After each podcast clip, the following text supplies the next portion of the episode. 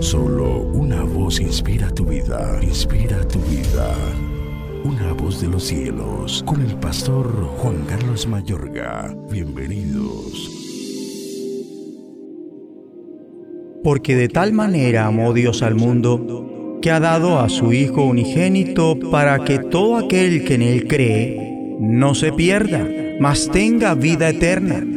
Porque no envió Dios a su Hijo al mundo para condenar al mundo, sino para que el mundo sea salvo por él. Juan 3, 16 al 17. ¿Amas a Dios?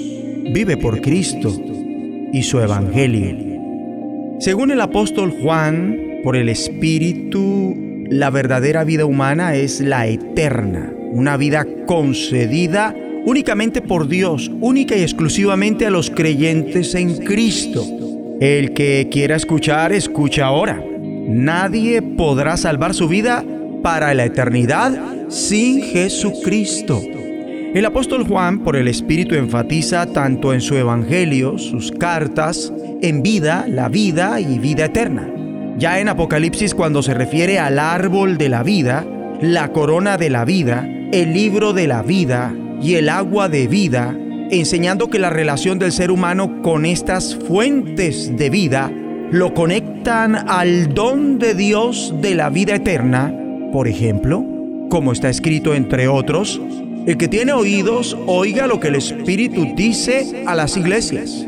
Al que venciere, le daré a comer del árbol de la vida, el cual está en medio del paraíso de Dios. No temas en nada lo que vas a padecer.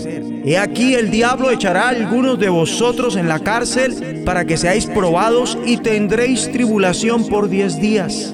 Sé fiel hasta la muerte y yo te daré la corona de la vida. El que tiene oído, oiga lo que el Espíritu dice a las iglesias. El que venciere no sufrirá daño de la segunda muerte. Es que mi amigo y amiga, Cristo dijo, yo soy el primero y el último, y el que vivo y estuve muerto. Mas he aquí que vivo por los siglos de los siglos. Amén. Y tengo las llaves de la muerte y del Hades. Pero vida eterna no es una expresión que comunique únicamente duración ilimitada, sino igualmente la calidad de una vida que disfruta el creyente actualmente. Y aunque la vida eterna es el asunto de la enseñanza de Cristo según Juan, no obstante en los evangelios de Mateo y Lucas lo constituye la proclamación del reino de Dios. O sea que el reino de Dios brinda a sus ciudadanos, es decir, a quienes son fieles a Cristo, la vida eterna para que reinen con Él en esta tierra ahora y en definitiva abiertamente cuando Cristo venga de nuevo. Entonces, la vida eterna no solo tiene que ver con una experiencia ahora mismo, en el presente, sino que también se orienta hacia el futuro. Pues Cristo dijo, el que rehúsa creer en el Hijo no verá la vida con estas palabras se está mencionando el destino final de la humanidad. Este carácter escatológico, es decir, que tiene que ver con el fin de la vida, se ve de forma más clara cuando dice el dador de la vida en Juan 12:25. El que ama su vida la perderá y el que aborrece su vida en este mundo, para vida eterna la guardará. Y tanto en esta declaración como en otras alusiones al respecto por Cristo, según Mateo, Marcos, Lucas, Juan, Juan es quien expone con mayor claridad quien pierde su vida y quien la guarda, es decir, la salva para vida eterna.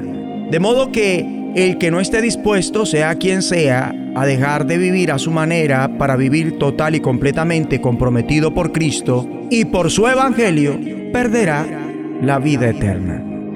Vamos a orar.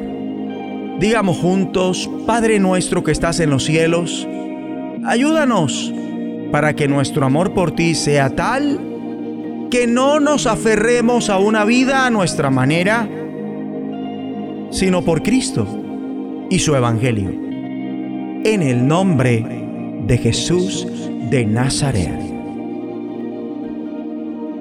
voz de los cielos. Escúchanos, será de bendición para tu vida. bendición para tu vida.